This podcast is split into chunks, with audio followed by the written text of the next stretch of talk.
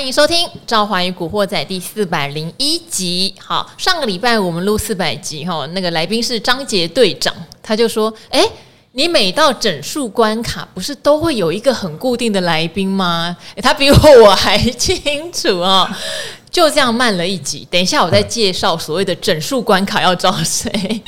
但现在台股是不是也面临到一个小关卡呢？今天哈、指数很巧妙哦。收零点，零点一八算收红。这个来宾以前讲过一句话，他说明天股市不是涨就是跌。哎，也是会有这种零点的，好 千载难逢哦。这也代表市场其实到了十字路口，有一点犹豫。大家会想说，都修正一千点了呢。好，可是这个修正一千点，它伴随的就是还蛮多公司在第三季、第四季的展望真的看得比较淡。然后呢，美国的话，美股在修正。我们知道之前看的指标股 NVIDIA，它也是在修正的状况哦。那大陆就更不用讲了，除了这个恒大、碧桂会员之外，中植系对不对？出问题，那人行很明显开始做一些降准降息的动作来救市，可是也再再凸显了说，现在这个市好难救哈，这些都成为一些变数哦。所以在这个礼拜一，我们先请到这个延迟一期的 关卡来宾哈，然后再来讲一下台股的关卡要怎么过，好不好？哈，今天来的是股市施工李永年永年老师，大家好，我是施工，我虽然。迟到了，可是有到总比没到好。四百集，我叫队长唱个歌，他也不唱，他就说：“哎呀，这个 好。”我就想，对哈，我们之前两百集、三百集都蛮慎重的。呃，对，还会叫听众朋友说有没有想要找谁来啊，或聊什么话题？嗯，对对。怎么四百集就人就这样相处久了就随便了？你看看，就是啊，因为因为你。第两百集跟第三百集都找我，那大家就不敢讲话了，你知道吗？就怕你第四百集又找我。四百零一集，其实上个礼拜五蛮刺激的啊，对对不对？也是一个 AI 股上通下洗。不过，其实我们有蛮多听众和观众也反映说啊，除了 AI 是没有别的可以说吗？对，真的。嗯，这一两个月来，我觉得真的有这样的态势。不管我们怎么去呼吁，哎，还是有很多高值利率的啦，半年报很漂亮的啦，哦，没有涨的啦，但大家大家都接棒接不起来。对，好，没有错。我们是想说，今天礼拜一哦，施工可不可以帮我们？就是回顾，也不是回顾，前瞻一下才对。OK OK，前瞻一下，这个礼拜其实有蛮多大事情的。那这些事情都会影响到接下来台股的走势。虽然有的人觉得现在一六三八一好像已经很低了，搞不好是个进场点，但不要忘记，比较具有支撑的年限是在一五三零零附近，哎，是的，就还有一千点，点，对，所以到底该怎么判断这些大势带来的影响？OK，我们先讲一下这个技术面好了哈，那就是一六三零零到底有没有支撑啊？那事实上呢，大家如果去回顾一下，在过去的历史经验里面告诉我们呢，通常半年线呢，它只会提供一个短暂的支撑而已。那真正的这个长期的大支撑呢，应该是要看年线的啊。这一点大家可能要注意一下。那这一次还会不会呢？这个历史重演呢？那我们就就继续看下去。那至于说这个礼拜呢，三件大事哈，第一个就是呢，中国大陆的房地产的问题，还有包括了，甚至于呢，包括了他们的金融体系的问题啊。那今天呢，这个媒体又报。报道了，就是有一家叫做 SOHO 的一家，这个也是房地产业的，是它这个嗯，就是又又有一些这种税，它是。税金付不出来，嗯，你知道吗？你你说这个债券没有没有钱偿还了，没有把它偿还了，这个大家都已经已经习惯了。现在竟然有人连税都付不出来了，那这个问题还蛮严重的。好，就是大家可能会觉得这些都不是我们知道，可能有的不是大厂商了，是，可是它可能就是一个连环效应在跑出来。对，没有错，它这个这个中国大陆房地产的事情，房地产市场跟金融体系的问题，哈，其实呃现在看起来蛮严重的哈。那这是第一个。那第二个问就是，我们第一件事情就是，我们看这个中国大陆的房地产的这些这个事情呢，还是不是还会继续暴雷啊？那因为如果继续暴雷的话，其实对我们台湾的股市呢，应该也会造成一些杀伤力哦。为什么呢？因为呢，中国大陆是我们这个台湾的最大的出口市场。那么它如果是不断的暴雷，而且呢，它因为房地产这个产业呢，整个这个萧条下去，那它一定会冲击到呃中国大陆的这个经济景气。那中国大陆经济景气如果衰退的话，那么对我们台湾当然来讲，就是一个非常重大的一个伤害。为什么呢？因为它是我们台湾最大的出口市场。经济景气衰退的话，它需求一定会减少，那我们台湾的出口金额呢，也会跟着减少，我们的 GDP 就会受到冲击了。那股市当然也就会。接着受到冲击啊，这是第一个。那第二件事情呢，当然就是大家众所瞩目的这个辉达在八二三八二三炮战，哇，好可怕！还是什么呢？是是冲天炮还是地雷呢？呃，没有错哈，这个真的是呃，这个让人期待又怕受伤害的一件事情哈。那就是说，八月二十四号的凌晨呢，哈，他要公布财报，那大家注意一下哈。那他公布财报，因为现在呢，市场上的传言了哈，就是一般来讲的话，就是说认为说，呃，辉达呢，它第二季的这个营收啦，各方面大概都有百分之五十的成长率的机会，都估得非常非常的好哦。那现在问题就来了，如果到时候呢，它刚好是百分之五十，它成长率刚好是百分之五十，符合预期。对，请问一下，那它是利多还是利空？通常符合预期，对，但是我觉得也要看一下辉达的股价啦，是因为最近有一些些修正。要是它还在持续往高走，符合预期，那应该就完全只是对，反而是打击。我觉得是对。那可是现在哦，因为它是在一个下降趋势轨道里面哦，这个要小心一点了哈。那这是第一个，那第二个呢？然后如果呢，诶，它的这个营营收啊，这个呃季增率是能够达到，比如说百分之七十。那它就应该是个利多了，好，就真的超乎预期的好，对，那就会利多哈。因为按照美国美国股市的习惯，人家的利多就真的是利多，它不像我们台湾的会利多出尽啊，什么利空出尽的啊，这个不太会。所以呢，我们就可以注意一下。那当然了，华尔街的解读是更重要。简单的讲，就是说，如果它达符合预期，譬如说它的这个计增率真的是百分之五十，那么我们就要看哦。华尔街是怎么来解读这件事情？也就是讲说，它如果呢，这个辉达的股价开始跌的话，那就是表示利多出尽了。好，那当然也要看一下他讲的未来几季的预测。没有错，现在五十福瑞奇，未来比你们想的还要更好，对，也有有点有机会。机会对哦，那所以呢，呃，其实现在大家都。这个个个有期望，个个没把握哈。那所以呢，我们是觉得说，呃，除了今天之外，那明天、后天呢，这个我们台湾的股市应该还是呈现一个震荡走势的可能性会比较大一点了啊。好，那最后一个呢，就是呢，二十五号啊，八月二十五号呢，呃，这个联准会的理事主席呢，鲍尔，他要在呃全球央行年会上面呢发表这个谈话。那其实呢，全球央行年会其实就是一个一年一度的大拜拜嘛，哈，就央行的大拜拜，大家就吃个饭啊，喝个酒啊，然后聊聊天。其实真的没什么大事，唯一的大事就是呢，鲍尔就是联准会的理事主席要出来讲话，大家都在等着看，就是长官怎么训示啊，就是他的指示啊，我们要怎么样怎么样做啊，大家都在等。那所以呢，他这一件其实也蛮重要，这一次的还蛮重要的，因为呢，他在谈话之中可能会透露。就是今年的年底哦，到底还会不会再升息？因为很奇妙，华尔街认为十一月还是有机会。对，我看到这个讯息的时候，我也是有愣一下。嗯，因为毕竟大家都认为升息接近尾声嘛。是。然后不管有没有接近尾声，你要嘛也应该是这几个月嘛。可是他却是在年底做了一个预估，还是有机会。对呀。哦，嗯。这其实他做他做这个预估，十一月会升息是有原因的哈。是。因为呢。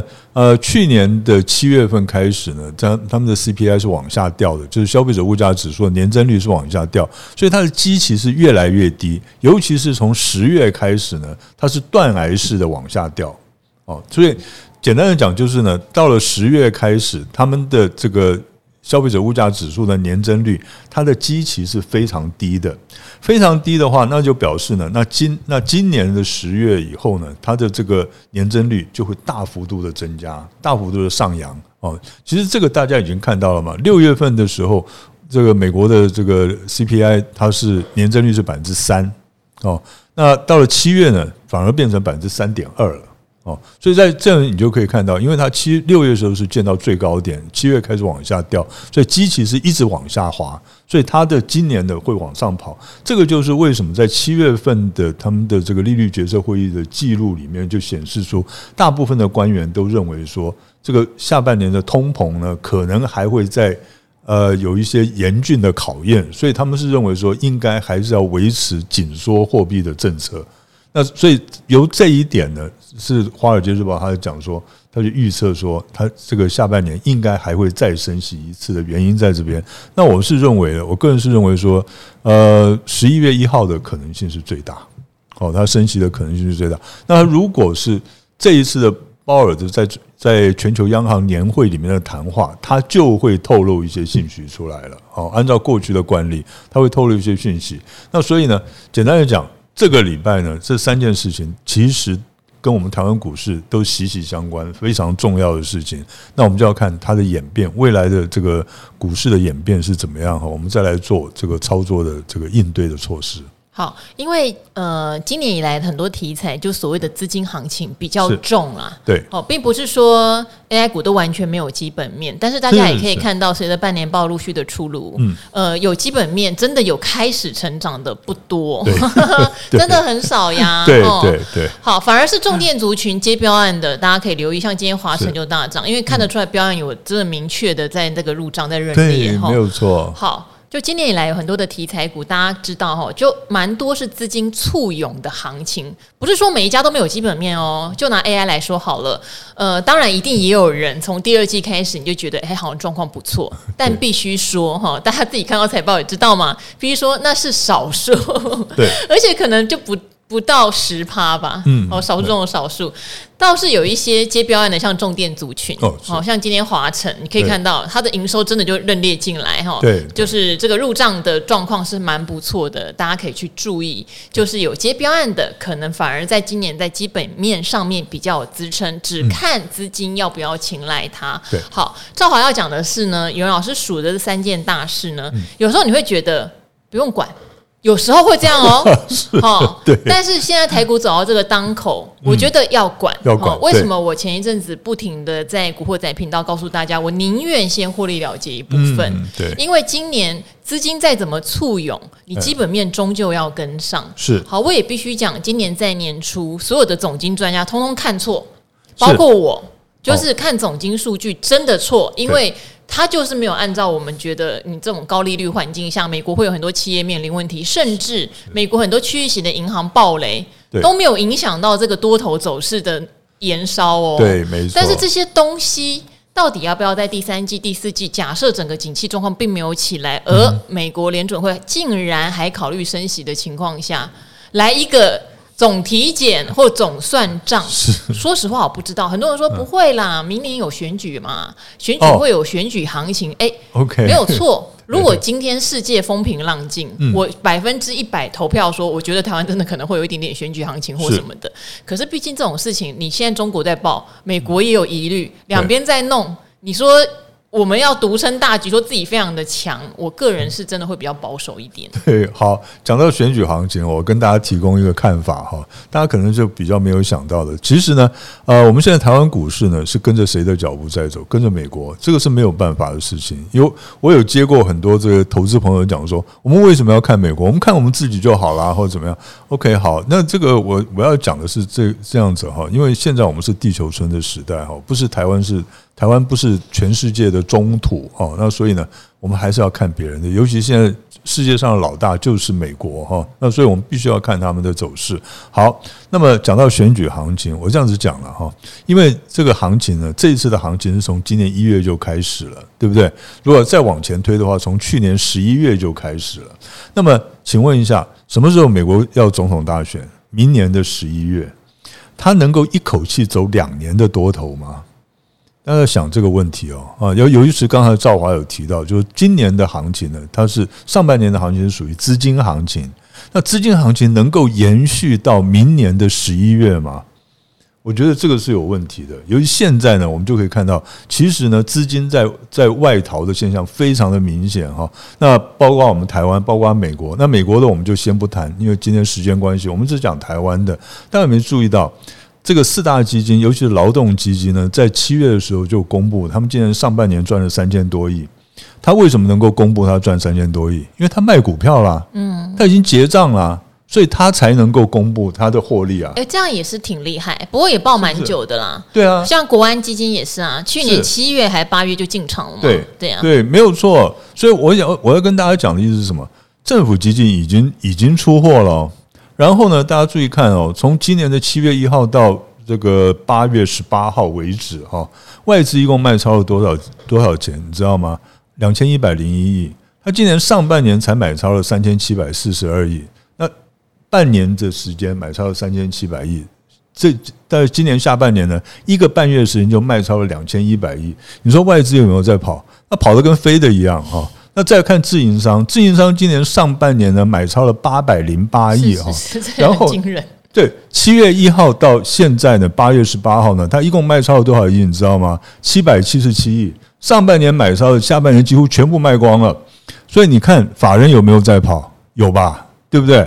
好，第二个呢，这个就是资金已经开始在退潮了。那第二个呢，散户做什么动作呢？七月一号到八月十八号买超了两百四十亿的融资，融资增加两百四十亿，融资增加两百四十亿，你要你要除以零点四哦，你要除以零点四才是真正的金市值哦。然后呢？再过来呢？呃，除以零点六，对不起哈，因为零点四是保证金，那个贷款是零点零点六哈。好，然后呢，第二个呢，融券余额是减少了两万张哦，这表示怎么样？散户一直在往里面冲，法人全部退出来了。那所以，请问一下，这个行情，你认为这个资金行情还能继续延烧吗？不太可能嘛。好，那我们再讲到美国的总统选举，那我们刚刚讲过了，因为资金行情已经开始停滞了，那所以呢？现在呢，这个美国的股市，我们不要讲台湾的美国股市呢，它是不是应该要回档？它本来就应该回档，而且呢，它要什么时候回档？当然，在今年回档是对它最有利啊。为什么呢？因为你如果今年回档，回到明年的第一季或第二季，然后呢，这个美国政府呢，再开始从明年的第一季开始呢，它在大幅度的释放出一释放出一些财经的政策的利多，那这样子。因为时间递延政策这个时间递延的效果，它这些效果呢会在什么时候发挥？在明年的第三季，甚至于到第四季，它发挥。那发酵发酵起来了以后呢，那这股市就上涨。那对于这个美国这个执政党的选情是最有利的。所以呢，这个就是我认为呢，在今年的快。就是快的话，从现在开始；慢的话，从今年第四季开始，美国的股市应该会出现一波回档的走势，因为这是最符合美国总统大选的利益的。那至于说我们台湾的股市呢，会不会有个总统选举行情呢？我相信大家都希望有个总统选举行情。可是呢，我们现在是跟着美国股市走，所以呢，如果美国股市到时候呢出现一个崩跌的走势的话，那我们台湾股市恐怕没有办法独撑。哦，所以我是呃建议投资朋友暂时不要对我我们台湾的第四季的总统选举行情呢抱太大的期望哦，因为这样子的话，你可能就比较能够避开被套的这个命运。好，因为如果说是一个看总统大选行情，它可能是一个全面性的了哈，可能指数要有成。可是我反而觉得，也许个股或题材会有表现，但指数上面我自己是觉得比较难期待，因为它毕竟跟台币。的的状态会有点关系，当然台币在走弱的过程中，我想对我们的出口是有帮助，这一点是毋庸置疑的。但台币真的弱的有点诡异啦，好，台币是真的蛮弱的啦，哈。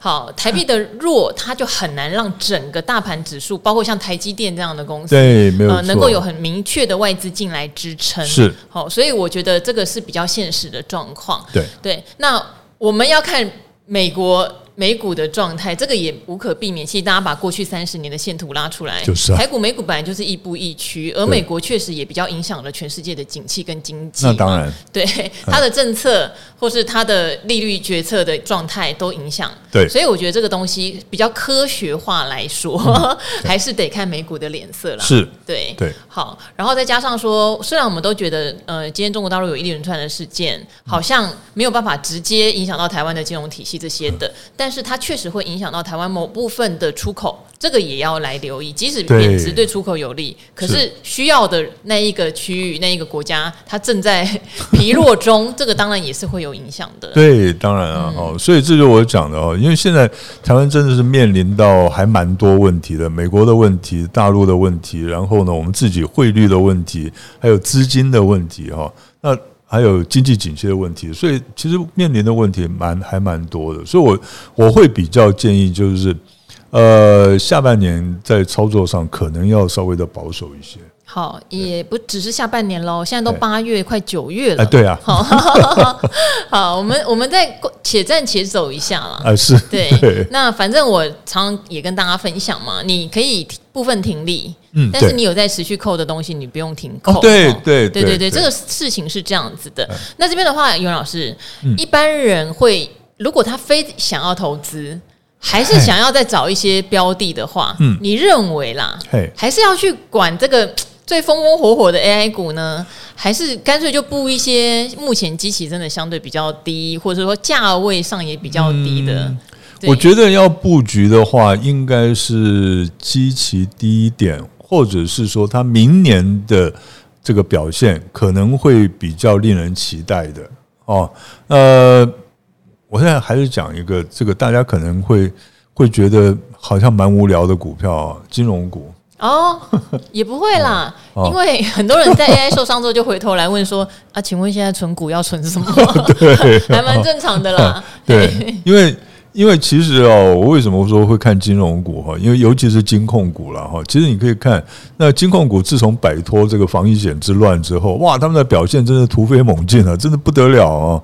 那举例简单的讲了，像在六月七，因为他们的这个防疫险之乱是到五月底结束嘛，那六月七月呢，这个这个十四档金金控股哈，你看他们的 EPS 有好几家都超过今年一到五月的这个合计的 EPS 哦，像是富邦金、国泰金这些都是一样哈，都大幅度的超过两个月的。这个获利就超过了之前五个月的获利了，所以呢，呃，我们看就是说到了明年了，我们预估他们明年的这个这个殖利率哈，他们的配息啊、配股的殖利率，大部分大概都超过六趴哎，哦，我们现在的计算大概都超过六趴，所以存股族这个时候，我觉得应该你如果真的很怕的话，应该这个时候去买金融股或者金控股了哈，应该不会有太大的风险。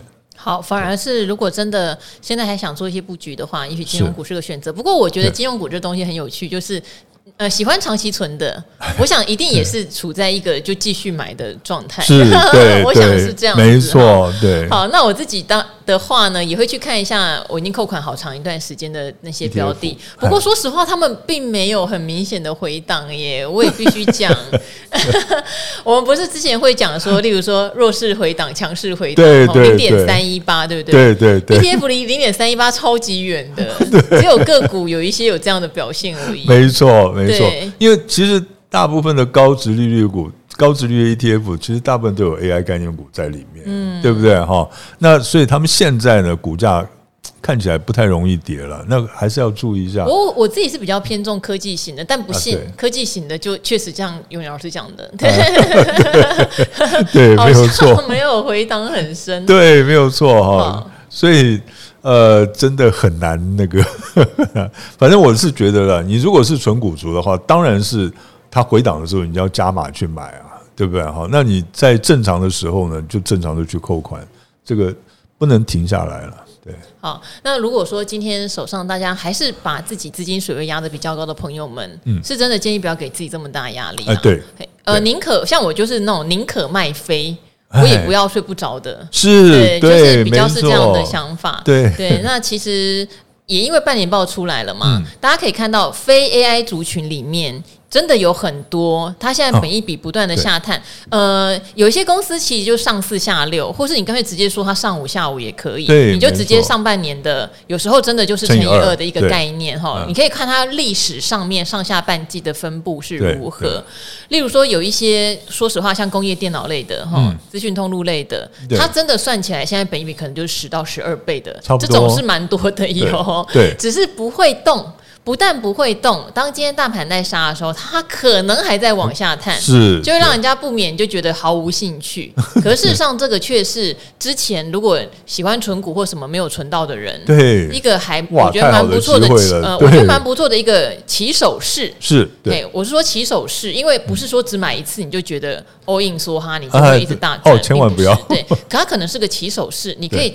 这样子往下做，对对，对，那也许就是在明年的时候会有一个很好的收成。是，呃，去年我觉得真的是很适合定期定额的一年。我想有在座的朋友们，今年后来。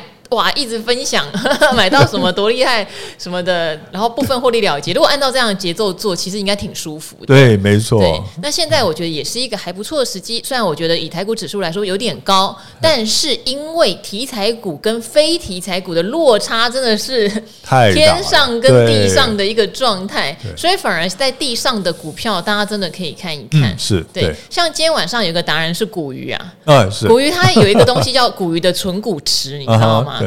今年根本就无声无息，从来就没有跟我说他捞什么到存股池。他虽然会跟我聊说。哎、欸，有个题材怎么样？那个题材怎么样？那个、题材怎么样？可是问他说：“那哦，那你要捞进你的存股池了吗？”哦，都太贵了。好，可是现在哦，他说有一些我刚刚讲的产业，不管工业电脑或是资讯通路，他已经有一些可以开始捞进他的存股池里面做观察了。对，对，因为他工程师他写程式，对，所以就有一些已经掉进他那个合理价值区间了。对，对，我觉得这个大家可以参考，可以参考。对，没错。嗯，那除了金融股，对，有位老师，其实我先透露一下哦，他接下来要休假。啊，对，这已经是用行动证明一切了。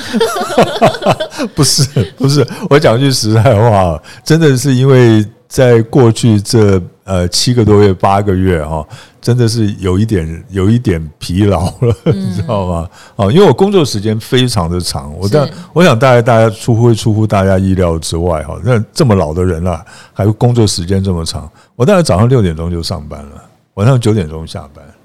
你有什么不温暖吗？干嘛这样搞那么久？一个成功的男人背后必定有个凶悍的女人啊！不是，这没有，这是习惯了，从年轻时候养成的习惯。所以啊、呃，那那这一次呢？我知道为什么有老师来我们这边都有比较年轻的妹跟他讲话，所以你都宁愿在外面。就是走通告啦，去公司啦，都有年轻妹会跟你讲。哦，没有没有，我们公司倒是没有什么年轻的妹。这个这个要澄清一下啊，因为我老婆会听。哎呦哎呦，好，没有啦，她很乖，对，对对她都买 团购回家而已。OK，好 好，所以呃，会休息两个礼拜了哈。嗯、好，昭华接下来的四天。也会呃请个假，但是大家不要担心，古惑仔会照常更新，但我们就会更新到是比较属于比较没有时效性哈，然后教学的部分。这边的话，大家也可以平常哦，我常常会讲讲一讲讲一讲，我就会说好了，这个下次我有空就请那个来宾教一下，不管是技术面，像技术面很多人都会问，哎，你说守一个前低或有没有过前高，这有没有包含 K 棒的上下影线呐？哎，这万年题耶，不管回答多少次都有哈。然后或者是说啊，说要看筹码，可是现在外资在卖，哎，投信在买，我我要看谁啊？哈，像这种很基本的问题，每一次我们在解答的时候都会说，哎，那下次我们特别做一集来教大家好了。哎，很好。可是因为每天都有盘势在变化，就聊着聊着，哦，今天没时间了，只能在带到的时候聊一下。所以接下来我们就会安排哈，如果你喜欢看技术面的朱老师，专门讲一整集。哇，他做什么功课？嗯，他每天在填什么表单？是对。然后如果今天你看到是均线、指标、趋势，到底是哪一个东西对你来说是最重要？你一定要守的。是对。哇，然后还有小哥也来教。三大法人他只服谁啊？如果当你看到公司旁边有一家券商，你公司在鹿港有一个鹿港券商一直买它，这是不是就能跟单？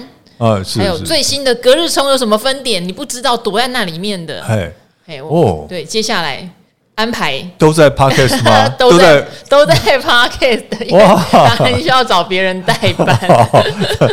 但我也要听，你也要听，你也休假哦。好，所以接下来四天呢？我也要那个小小度假一下哈，因为我从二零一九年十一月就是理财达人秀改成带状节目之后，我从来没有请过长假，中间有请过一天的假，就一天的，是，对，是，但是从来没有请超过两天的假，哇，所以这是我第一次休假。请各位给我祝福。哇，那我们两个同时说，人家会不会误会啊？我只占永年老师的五分之一的假期.剩下五分之四我不知道他去哪儿。嫂子你自己慢慢问。好，最后呢，因为有人透过这个脸书来问了一个问题哈，我先简单的回答一下好了，就是他有问说。呃，他对公司的财报、技术线型、筹码面都很雾煞煞啦，消息也觉得自己不灵通，所以选了几档 ETF 来定期定额。好，他虽然有写投资理由，嗯、但其实他投资的 ETF 类型有一点点重叠哦。例如说，他觉得有零零五六，因为是预测未来的殖利率；零零八七八有参考过去三年的殖利率；零零九一九是判断当下的殖利率。好，零零六二零八是大盘。他认为说 AI 题材让这几档 ETF 大飙升，也因为 AI 回档就回档了。原本的策略是希望用 ETF 来分散风险，但这样的组合是不是也算集中单一产业，而造成单一产业风险上升？我的想法没有什么地方矛盾？希望能够解惑。其实我觉得组合不是叫集中在单一产业，而是集中在单一产品啦。哈，因为无论如何，他们这几档都是诉求高股息。好。呃，我们常常讲一件事情：第一，资产要配置；第二，你还是要想想你要不要股息。好，这不一定要，并不是说。就是高股息，所以我我我觉得这东西很棒。事实上，你根本不需要配息的哈。好，怎么讲呢？第一个资产配置，我们常常讲哈，再简单的帮大家复习一下。你的核心资产当然最好是以市值型的为优先，因为它的波动比较小。就是您提到的零零六二零八零零五零都算哈，甚至你要买全球市值型的那样类型的也可以。好，这第一个核心资产，你最好是比较稳定一点。那你的卫星资产就会讲了，有人很喜欢玩呃电动车，对不对？有人喜欢去买现在有生 AI 型的 ETF 嘛，嗯、然后有什么越南，就是那种单一国家或单一区域高波动型的。你的卫星资产你就可以配一些，其实它波动比较大，但是你未来预期报酬率也比较高。它但它的资金部位当然就最好不要超过你的核心资产。大概一般的概念是这样。嗯、那高股息我觉得比较特别，嗯。就是先自问你需不需要股息？对，像我是常常强调，我从来不扣任何所谓高股息的东西，嗯，因为我现在还有赚钱能力。我一直有 income 进来，一直有 income 进来，我不太想要在零股息让它的净值下来，然后再上去，进来下来上去，我不需要这个 income，呃，我希望它利滚利，利滚利，利滚利。所以一个产品，当它可以选配息不配息，我一定选不配息，你就自己帮我滚进去就好，要不然我拿到息，我还要自己再想办法。嘿，这些都让我觉得很伤脑筋，并不全然是为了税的问题哦，是我觉得我现在不需要。那请问什么时候需要？可能就是我呃离开东森了，哦，也可能我之后真的是。想退休了，我不想工作了，我可能就会把我的资产拿去算一下。哦，这样子我领这个高股息，我可能平均下来一个月可以领到多少多少钱，够用。那我就会去换成这样的商品，用股息养我的后半辈子，或者股息让我退休啦。所以，首先我觉得这位呃姓苏的苏先生，你要确认一下，你到底需不需要高股息商品。再来，你既然是高股息商品，我觉得你就选一档你喜欢的就好了。你现在变成所有的资金四分之三都在高股息啊，对啊，除非你是想组成什么月月配啦，哦，除非你是想要把它。就是打散，变成说每个月领一笔，那当然是另有考量啦。哈，我我是觉得它不是产业集中的问题，是你产品太集中。是简单简单来说是这样。嗯，对，嗯对。好，OK，有位老师又点头，因为他想休假，他完全不帮我再多做补充。哎，来，我帮你多做补充。好，那其实呢，其实赵华讲的都没有错，所以我觉得也不太需要补充了哈。帮我再补充一下了，就是说，呃，看起来呢，你。并不是想要说这个月月配的这种这种模式，而是呢，你还是认为说，一个是预测未来，一个是一个是呃回顾过去，一个是看着眼在现在啊。那你觉得这个就已经是分散投资了，因为它的不同形态。可是事实上呢，他们还是一样的，因为它的重点是在高股息，而不是说它在呃预测未来或是回顾过去，跟时间是没有关系的。所以呢。我们会比较建议你呢，就是呢，还是要稍微分散一些，比如说分散到别种的这个资资产里面去哈。呃，那这样子的话，才真正叫做分散这个资金的配置。好，那这边的话非常谢谢永年老师哦，谢谢。那也希望各位古惑仔们，呃，这段时间真的能够充分的把疑惑给放下哈，拿到自己最好的投资节奏。那今天的赵华与古惑仔就到这边了，跟各位朋友们说拜拜喽，拜拜，拜拜。